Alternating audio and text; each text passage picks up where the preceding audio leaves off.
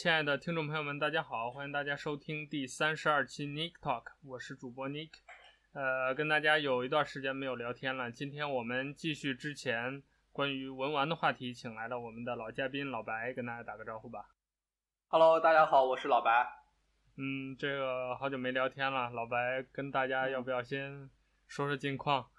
啊，说说一下，最近好长时间就一直没有做节目嘛，然后在家里边情况事情也比较多，然后我妈这个身体也不是太好，一直在耽搁这个东西，所以呢，这近几个月我妈这身体情况恢复还不错，所以我想着继续给各位听众把这个文玩的话题一直给大家做下去，然后希望大家能喜欢。嗯，我们文玩这个话题，我看了一下后台的播放量还可以，就是。比较就是在我们这个平均播放量里面算是比较高的一个系列吧，就每一期听都听众就比较稳定。这个话题其实不是一个很大众的话题啊，哦、但是就是有那么一批固定的粉丝，对，这个我们这号称两亿听众啊，这个催更的信件邮件如雪花般飘来，我是一封也没有收到。嗯，好，那咱们今天聊什么东西？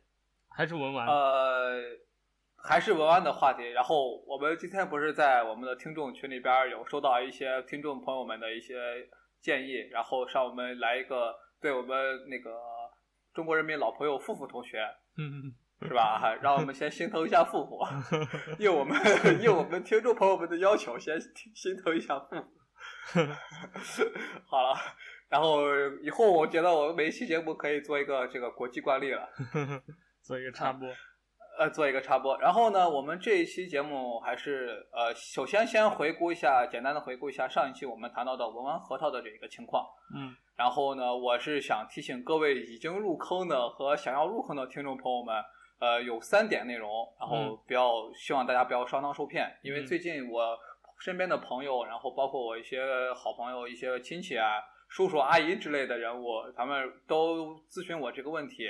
但是我发现好多那些黑心的和商，嗯、呃，对大家欺骗的东西特别多，所以各种手段，所以提醒大家有三点，希望大家能注意。嗯，第一点呢，对，第一点呢就是文玩核桃的核桃这个市场最近已经非常出现了低迷，然后有的地方也出现了崩盘，所以说核桃的价格是非常走低的，开始走低了。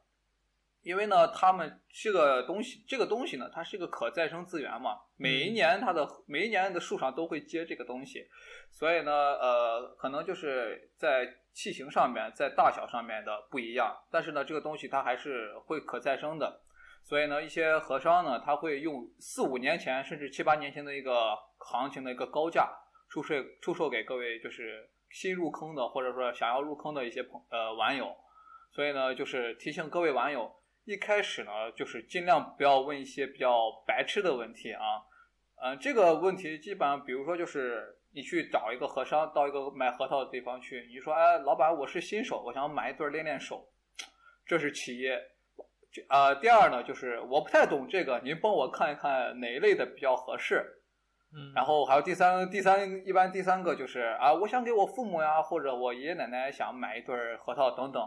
就这三类问题，目前是我在这个市场中知道的最容易被黑心和商所宰的一个三大 三大问题。只要是新手，不要露怯是吧？啊，对对对，只要是新手，只要是想入坑的这些朋友啊，只要问这三个问题，这和商就会抓住你这个心态，啊嘛不，他就因为他懂呃抓住了你不太懂这个心态，所以他就给你高价出售。你觉得哎这个东西是这个就是这个价格，但是拿到。行行家手里，或者说是稍微懂一点的手里，你可能就是觉得人家就觉得你是受骗了，但是就不好。如果说碍于面子的话，他们不会说啊，告诉你你是被骗了之类的。嗯，然后呢，第二个问题呃就是一知半解，因为有的朋友我看好多朋友就是告诉我说啊，在网上看了一些资料，随便看了一些资料，然后看了一些那些。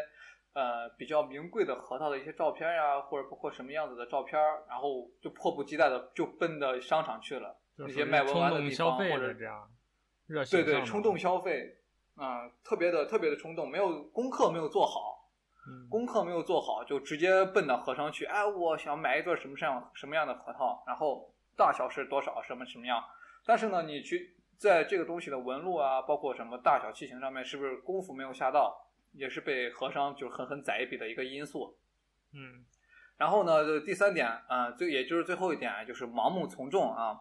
这一点呢，我是实我是劝了不知道多少朋友了，就说如果你是看到别人玩，然后自己想试试它，我劝你什么都不要买，看就好，千万别买。嗯因为我身边朋友好多，哎，我看你这个不错。我们陕西话就是啊，经常会说，哎，我看你这个核桃，哎，挺不错，要不然我也买一对儿。盲目从众心理，什么都不懂，然后买一对儿垃圾的核桃也就无所谓了，就怕就是买一对儿那种被树脂倒模的，你知道吗？就根本就不是核桃？对，它根本就不是核桃，它直接就是那种倒模型的模具，嗯、成本价最多十几块钱，然后他给你高价卖出几百块、几千块。哦，现在还有这种高科技手段。嗯呀，现在高科技，尤其文玩方面，因为这是一个新的领域嘛，一些不法商贩，一些包括造假的，他们用各种的方法，只要能把东东西卖成高价，他会用各种方法去做这些假东西。嗯，所以、嗯、然后呢，这儿应该强势插入我们我台广告啊，就是所以我们这些听众想要了解这些比较靠谱的文玩知识，应该听什么呢？就要听我们，对，应该听我们的节目啊，对我们老白给大家带来这个。文玩系列的科普，OK，好的，那我们今天这一期节目呢，我们这期节目主要介绍是菩提子啊，着重的介绍就是现在市面上比较受大众追捧的四种菩提子。OK，然后呢，先跟大家就是讲一下吧，这个我估计就我记得我们之前在总述这个我们这个文玩的时候就提过这个菩提这东西，大家好像。就日常当中不太能见，比如像什么核桃、葫芦这一说，大家脑子里很多就不玩的，他也有一个印象。但这个菩提到底是什么？对，对，你要跟大家去简单的解释一下。行，我跟大家先简单说一下什么是菩提子啊。菩提呢，这两个字其实是梵音音译过来的外来词，它这个意思就是觉悟的意思，而且它是个佛教用语嘛。呃，简单说就是菩提是佛教用语，就是觉悟的意思。菩提树，然后我们说呀，菩提树啊，菩提树就是在佛教中啊、呃，佛教徒认为佛祖在一棵树下打坐，然后顿悟了之后，然后这棵树就叫做菩提树。你想，那个菩提是觉悟的意思，这棵树是不是就叫菩提树啊？也就是觉悟的那对，觉悟的一个树。对，因为就在它这个觉悟的这棵树。然后呢，大多的，我现在给大家再就是简单的科普一下那个菩提子啊。大多的菩提子它不是经菩提树的种子啊，因为很多人会问我，哎，你们说那个菩提子是不是菩提树的种子？我我会给大家说，这个绝对不是，嗯，因为很多人会误解菩提子它就是菩提树的果实，哦，其实它啊这个是，其实它并不是，对，其实它并不是，只有除呃除一个金刚菩提之外，它是。这个我会在下面会给大家一一解释一下什么是金刚菩提，嗯。然后呢，其实它菩提子啊，是一种生长在亚热带和亚和热带的一种坚果类的一个种实。嗯，坚果类植物的种实。什么是种实？就是种子或者是果实，很简单。所以它理论上应该是一个泛的，嗯、其实是一个概念对吧，就是说，对，它是一个大叫菩提的东西还挺多的，而且甚至都不一定是植物身上的同一个部分。可以这么理解吗？对对对，而且而且有的地有的东西还是灌木类的一个果实果核啊，就是有一些东西可能是灌木丛中的一些果子，然后它把它剥开之后里边是那种果实，所以里边是它的果核或者是它的果实，也叫菩提子。所以这个包含还是挺多内容的。嗯、对，这个菩提子它是包含的基本上有现在大概有两百到三百多种之多，就都叫菩提子，只要你。在亚热带或者是热带生长类的这种植物啊，他们都会说啊，这个是菩提子。其实这个种类有两三百种之多，非常的难，非常的难记，也非常的多。而且呢，它这个菩提子只是佛教它念经的一个技术的辅助工具而已。嗯，那我个人认为啊，嗯，就其中一种应该就是他们拿的那个，比如佛珠在那儿，那什么有的八十一颗，有的多少的，就这个。对对对对，嗯、他们就说是。这个东西只是一个佛教的一个念经的辅助工具，这个是我个人认为的啊。嗯、而且呢，呃，我个人认为，它这菩提子不一定是佛教用品，因为我的朋友，因为大家如果熟悉我们的听众朋友们都知道，我是信仰伊斯兰教的。嗯。然后呢，但是呢，我玩这些这些文玩菩提类的东西呢，很多朋友就说啊，那个是佛教类的东西，跟我们的宗教是相相悖而论的。然后呢，这个是可能个人见解啊，我个人认为它只是对我来说只是一种玩物，跟佛教没有任何关系，是也并非佛教用品。嗯呃。然后这段中间插插一句话，如果说是我们听众朋友们有信佛的朋友的话，可以忽略我刚才说的那句话啊。对，呃，咱们不要发生这是一个或者是地域歧视。对，这是一个其实是一个哲学范畴的讨论。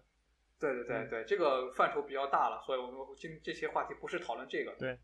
就总而言之，它就是数量很多嘛，嗯、品种也很多。对对对。而且我、呃、我想问一点，就是说这两百多种是市面上已经被当做文玩来处理的是两百多种呢，还是说就这个大概能被叫做菩提的这个东西有两百多种？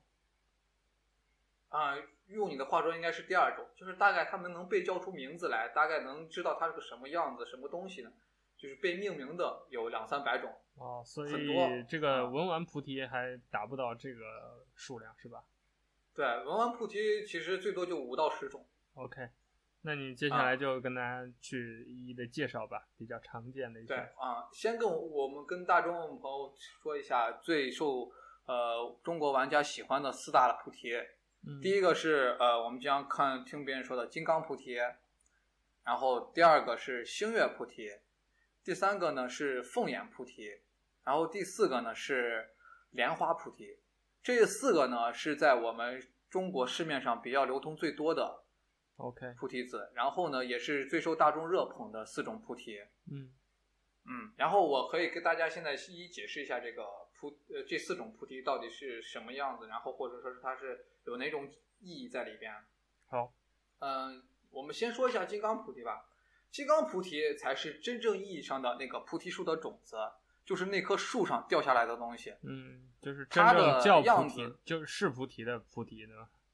对对对，它的样子呢，它的样子没剥开之前，大家如果见过蓝莓的话，嗯，就是蓝莓的样子应该差不多，就比蓝莓要大好多圈，可能大一圈到两圈左右，哦，就是像那个样子很像蓝莓，但是呢，把它果肉剥开之后晒干，它那里边那个果核。种在种在土里边能长能长出来种子那种果核，那个叫菩提，是一种种子。哦，嗯，然后呢，其实这个金刚菩提呢是属于印度教中印度教中湿婆神的眼泪，或者说是他的眼睛。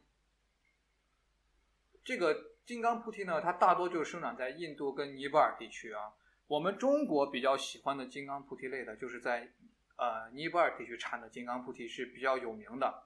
嗯，然后也是非常受中国玩家追捧的一种菩提，所以这个金刚菩提算是一种特产吗？嗯、就是说只有大概那个区域才会种植？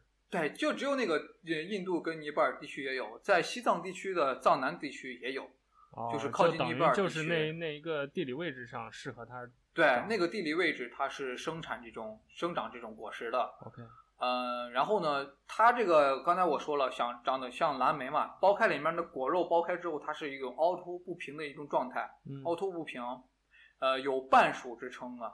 这个半熟呢，就好像我们吃橘子一样，就好像我们吃橘子一样的一个瓣儿，一半儿橘子，两瓣儿橘子一样那种。嗯，这种呢，就是因为是硬的嘛，像木头一样，所以我们把它就叫几瓣几瓣儿。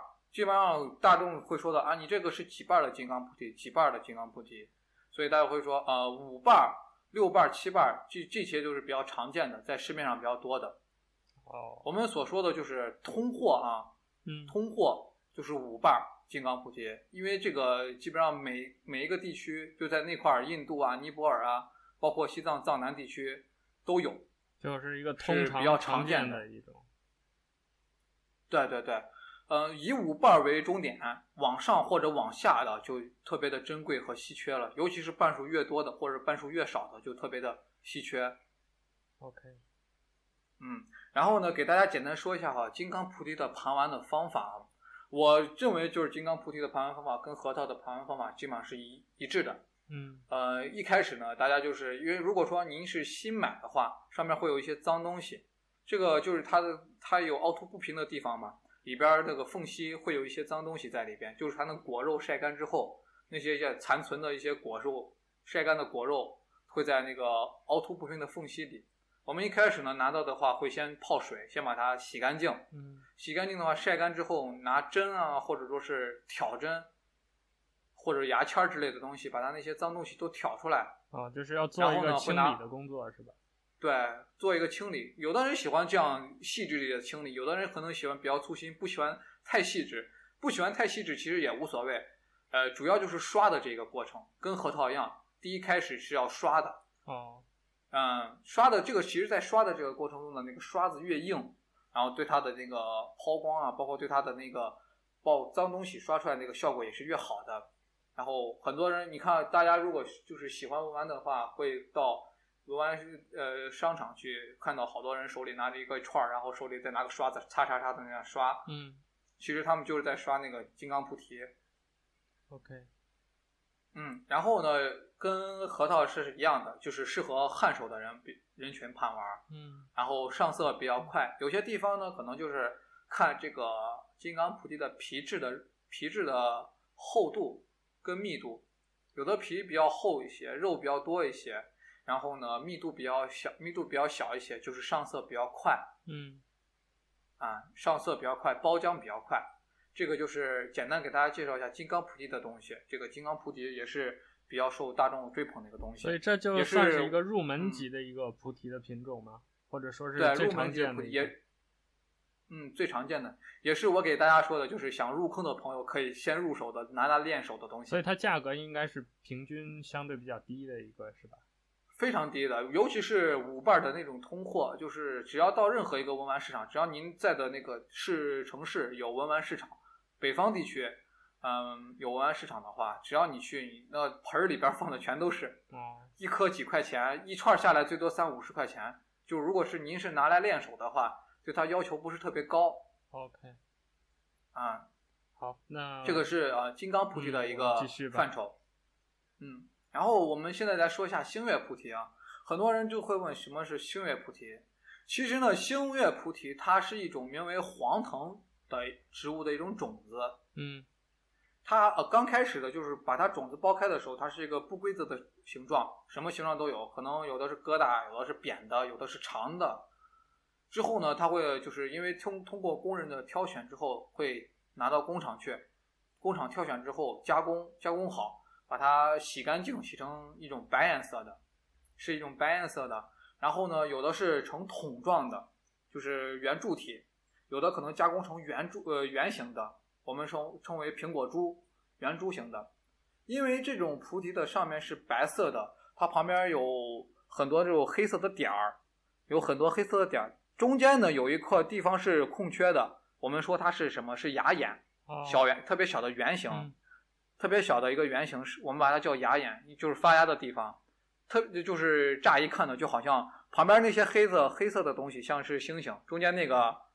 牙眼像是月亮，像众星捧捧月一样，所以我们就顾名思义把它叫星月菩提。OK，所以这个、啊、这一类的应该是就是菩提里面最出名的一个品种吧，嗯、就可以说如雷贯耳。对，是经常会听啊，如雷贯耳的。对，人只啊、呃，只要文呃文玩文玩的商或者文玩的玩家们玩，基本上都会呃选择入手。OK，那老白再继续介绍一下吧。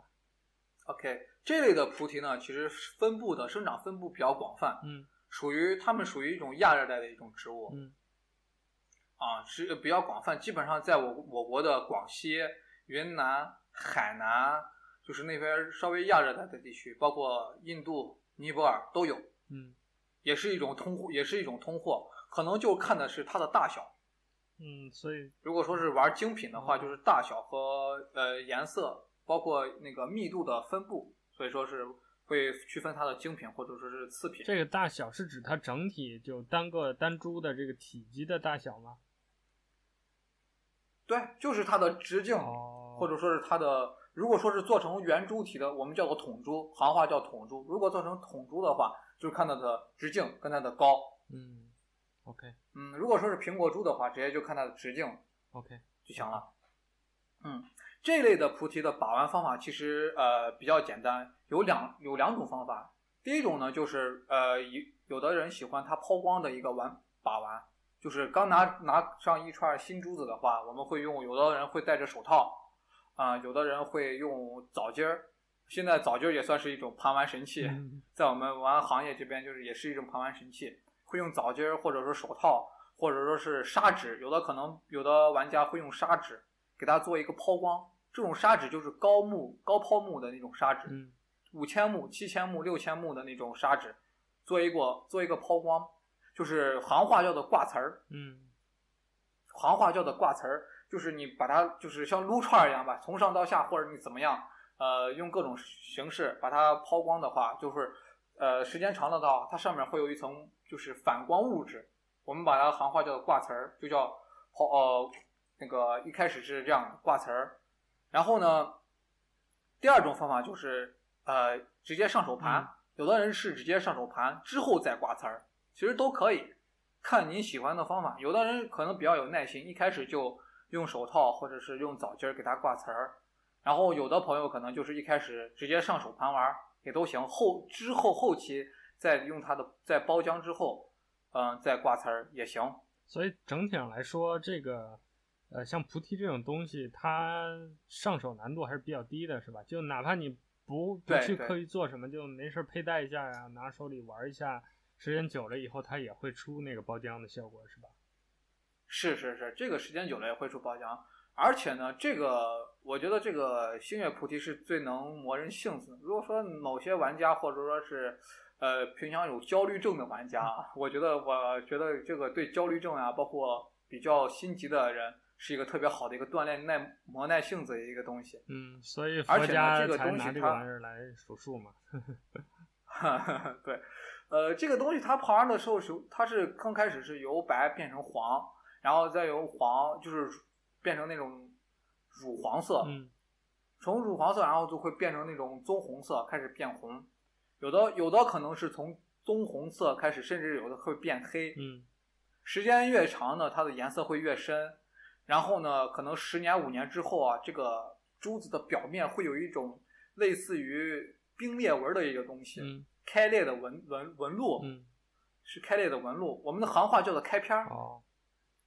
开片片那个那个就是影片的片，然后加个儿化音，开片儿，嗯，就像那个呃瓷器那种开片儿是一样，因为它时间久了，通过我们这个包浆啊，然后包括风化氧化，它会有时候开片儿，这个时间越长，也是比较特别有观赏性的、把玩性的一个一个菩提。OK，嗯，也算是这个菩提也算是我们国内玩家必不可少的盘玩重器。啊，就是比较重要的一个玩物，嗯、对，比较大众化，而且比较基本上是每人都会就玩这个的话，就就怎么着都会来一个的，是？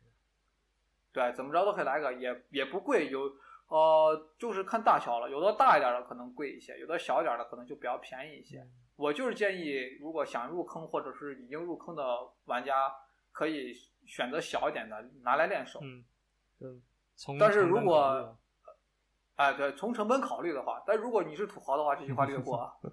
啊，你可以直接直接到我们节目最后那个。对，你可以直接到我们节目最后一会儿，我会给大家提到的一个菩提。嗯、好。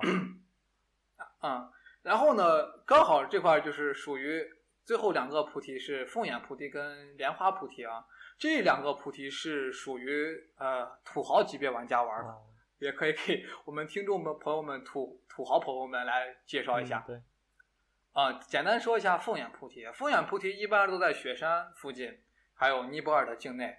它呢就属于多年生长的本木植物，然后呃外表也是不规则的样子，嗯、不规则的样子。到工厂之后开始加工。说实话，我到现在都不知道凤眼菩提它具体叫什么。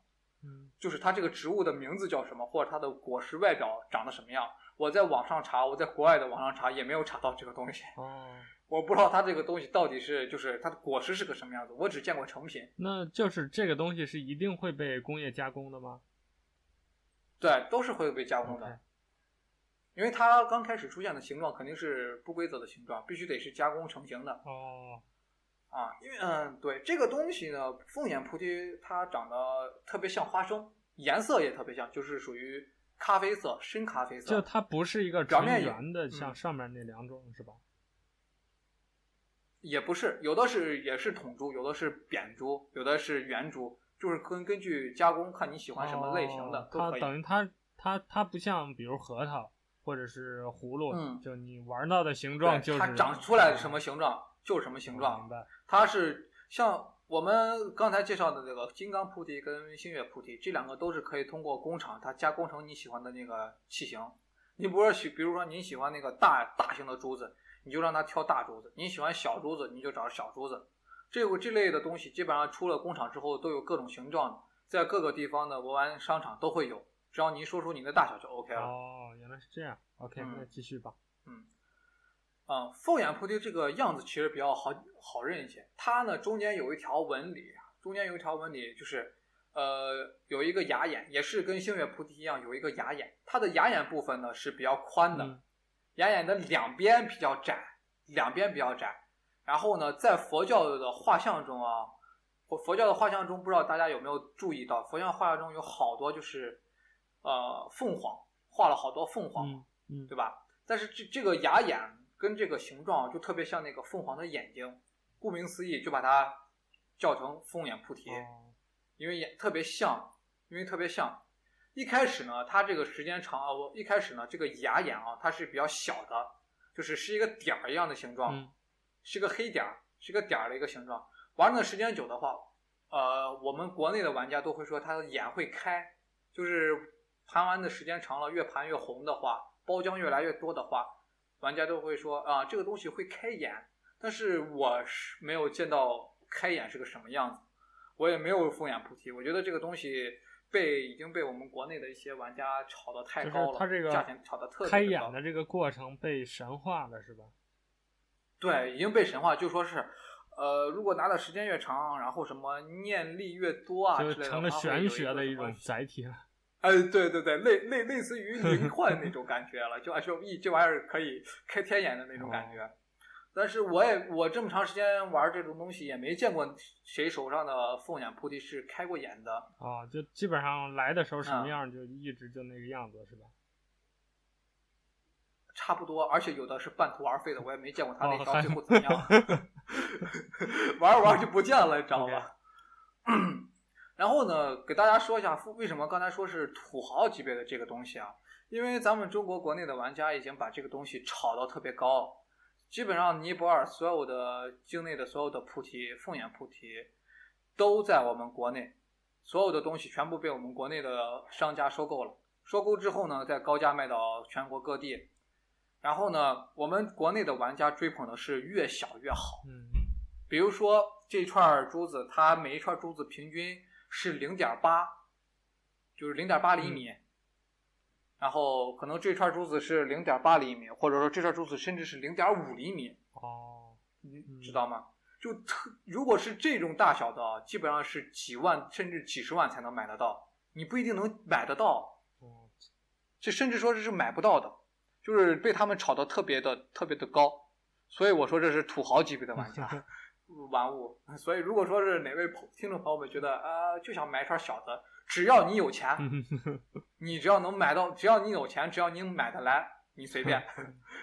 呃，之前我听我朋友说，在北京有一串零点八的，就是平均大小是零点八的，没有配任何配饰，只是一串单珠子，一串裸珠，好像是一百零八颗左右，零点八的，是炒到三十三万，卖出去了吗？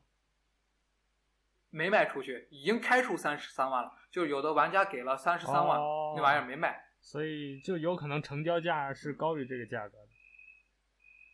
对，成交价甚至是高于高于这个价格的。Okay. 哎，我听到你的那叫什么蝈蝈还是蛐蛐在叫是吧？嗯，不是，那个是竹灵。哦，回头跟我们 蝈蝈，我们那个听众的，呃、可以聊一下。下下一次下一期可以聊一下这个。文玩上午玩跟下午玩之中的蝈蝈，冬天冬天养蝈蝈，这是中间插一个小话题。冬天养蝈蝈，我觉得就是比较有生气吧，因为你像好多动物都基本上冬眠的冬眠，飞走的飞走，也没什么灵气生气，听一些虫鸣虫的叫声也比较好听一些。对，尤其在北方，这个蝈蝈、蛐蛐这些、嗯、通常都是夏天的声音嘛，冬天听到这个就觉得 有一种夏天的暖意。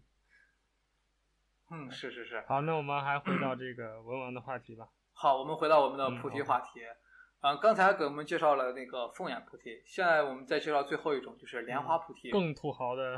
嗯，更土豪，对，更 土豪，更土豪的呃莲花菩提啊，也是一种生长在尼泊尔之境内的一种稀有的一种植物，长什么样子我也没见过。嗯、呃，基本上是呈圆锥形的。嗯有呃有两种颜色，有的是深褐色，有的是白色。白色我目前没有见过，但是我见的最多的是深褐色。嗯、它呢是一个长得样子像一个碗一样，长一个像碗，就是莲花大家见过吧？莲花下面那个莲花是不是像碗一样的那样张、嗯、张开嘛？嗯、开花的时候，呃，然后它的旁边啊有那种就是摸起来很刺手的一种棱棱角，嗯、然后因为两边它张开了之后特别像莲花。所以就顾名思义，就把它叫为莲花。它这个形态是。而且呢，这个对这个形态它长得是天然，就剥开它就是那个样子长出来大小多大就是多大，多小就是多小，呃，基本上没法加工。嗯、啊，所以呃，它的，因为它这个地方虽然只在尼泊尔境内长有，而且是特别稀少的，听说好像就是靠近藏南，就是靠近啥喜马拉雅山，对，山区里边。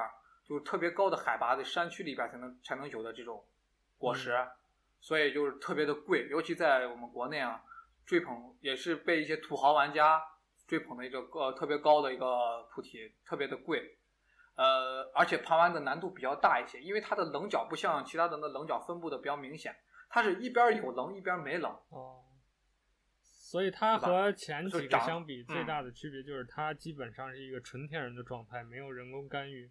对，是一个纯天然的状态，基本上没有人工可以把它加工一下。有的加工可能就是在那旁边开个小眼儿，里边镶个什么银啊，或者里边镶个呃菩提，不是菩提，那什么来着？啊，松石，对，里边镶松石、镶银、镶金之类的，这边这种很多。但是它这个东西的硬度比较小，这硬度比较小，很很难做另外的加工。如果加工不好的话，就裂了，就坏了。所以它长什么样子，基本上出来就是什么样子。嗯，而且这种东西的价格非常高，一串呢，如普通一点的话，就是成色稍微中等或者说是偏下的，都要六百甚至八百往上走。基本上我是不建议新手朋友们去直接呃入手莲花菩提啊。还是那句话，土豪 忽略啊。好，这些土豪，你们要是觉得呃我反正有钱无所谓。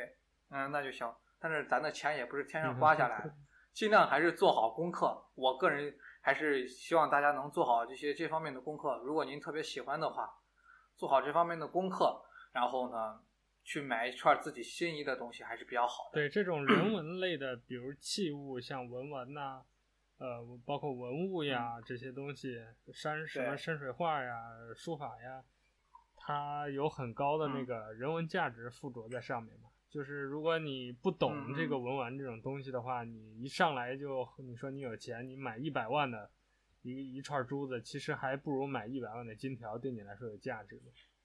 对对对对，就是有的人很多，因为我身边的朋友有好多都是追捧，盲目的追捧。呃，有的呢是呃简单的喜欢，但是他没有入坑，可能就会问我什么东西比较好，什么东西适合新手。嗯但是呢，也有好多朋友的朋友，身边朋友的朋友，或者说是什么老板啊，或者说什么他什么某个亲戚啊，就买了一串什么什么很贵、很昂贵的东西。但是你要只要问他这个东西怎么来的，该怎么玩，或者说这个东西他为什么要这个东西啊，他可能压根就不知道，只是盲目的就是冲动消费。别人有，人家一说这东西好，对对，看着别人有我也有，比如说这东西。三五十万啊！别人买戴起来很大气，很土豪。行，那我也买一串。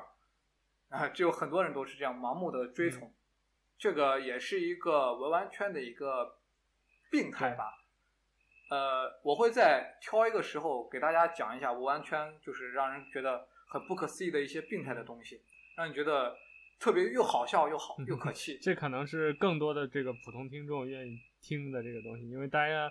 可能 真的想入坑玩文玩本身的听众不是很多啊，但是喜欢听这些故事，对对，对，了解一下这个各行各业的这种 现象，包括他一些可能外人不知道的这些东西，呃，更感兴趣一点。这也是其实我们做这个节目的目的，也是满足大家一个猎奇的心态嘛，就是，嗯，是是是，啊、呃，这四个刚才我们节目中说到了，这四个菩提呢，也算是我们国内啊最受各种玩家喜爱和追捧的一些东西。嗯然后呢，如果想要了解更多什么菩提，还有其他哪些菩提的话，大家可以自行百度，嗯、因为没必要讲那些特别细，两三百种我也讲不完。对，而且大同小异，大家知道大概这是一个怎么大同小异，怎么玩，价值，包括它这个怎么鉴赏这些，对它有个大概的了解，慢慢可以自己来入坑来学习。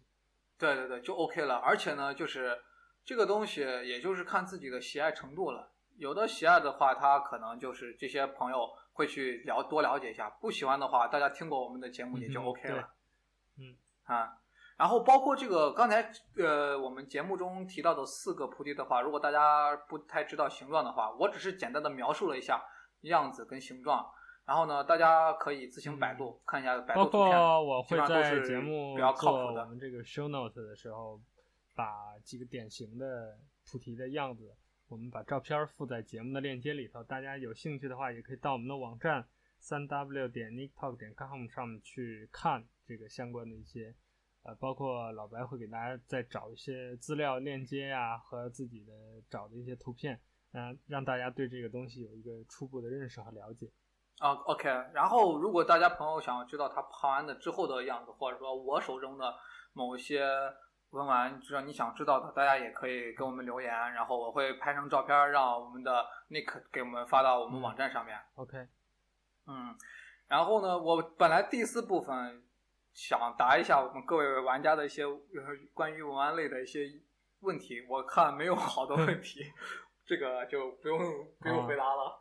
哦如果下一期的话，大家有什么问题的话，可以在我们的节目下面留言，或者说在我们群里边艾特我也行。其实平时生活当中还是能碰到，嗯、但有时候就，比如在群里就地就解决了，或者怎么样。而且在这儿我们也口播一下，就是我们最近啊、呃、开通了我们的专门用来跟大家交流的 Nick Talk 的邮箱，呃，地址是 nick at nicktalk 点 com，就是 n i c k at n i c k t a l k dot com。啊，在这个邮箱当中，这就是我平常自己的邮箱。当然，我们其他的主播和嘉宾，就是跟他们有关的邮件，他们都会看到。所以，大家关于我们这个，不光是我们这期文玩的话题，就是整个我们节目涉及到的话题，或者大家想问什么、想了解什么、想听什么话题，包括想就是想让我们请哪方面的嘉宾来跟大家去聊一些他们自己专业领域的一些东西，大家都可以写信到这个邮箱。呃，这也是我们能最快跟大家沟通的一个方法。当然，还有我们的一个伪官方的听众群，我也会在这期节目的 show note 里面把 对把那个我们的微信群号的那个二维码给大家贴出来。因为我们这个规模庞大，不足百人啊，呵呵，所以大家还可以扫码入群 啊、呃。总之就是跟大家各种不需要任何条件啊，免费入群，对，跟大家各种交流的方式。也欢迎大家多、啊。我们是个 非盈利性的，千万不要大家不要被别人骗了。好，那我们今天这期就聊到这吧。然后最后，老白再跟大家总结一下。总结一下就是还是最后一句话：文玩无贵贱，心中有高低。大家呢玩出自己的乐趣，玩出自己的高度就行了。千万不要用一个价值或者是金钱来衡量你手中的玩物。我们玩的这些，不管是文玩还是古玩还是什么。字画是包括其他等等各种艺术品，对，收藏类的，凡是这些人文类的这些呃收藏品也好，这些艺术品也好，它本质上它的价值应该体现在它的艺术性，或者说它的生活性，而不应该体现在它的本身的这种啊、呃、反映在金钱上的价值。至少我觉得它不是第一位的，因为当你这样去思考的话，啊、呃，肯定会少很多乐趣。我们还是鼓励大家。就是多通过一件玩物、一个东西去了解它背后的知识和故事，这样对你的生活能增添几番乐趣，增添一些精彩。那这期 Nick Talk 到这儿就结束了，我们下期再见吧。下期再见，拜拜。拜拜。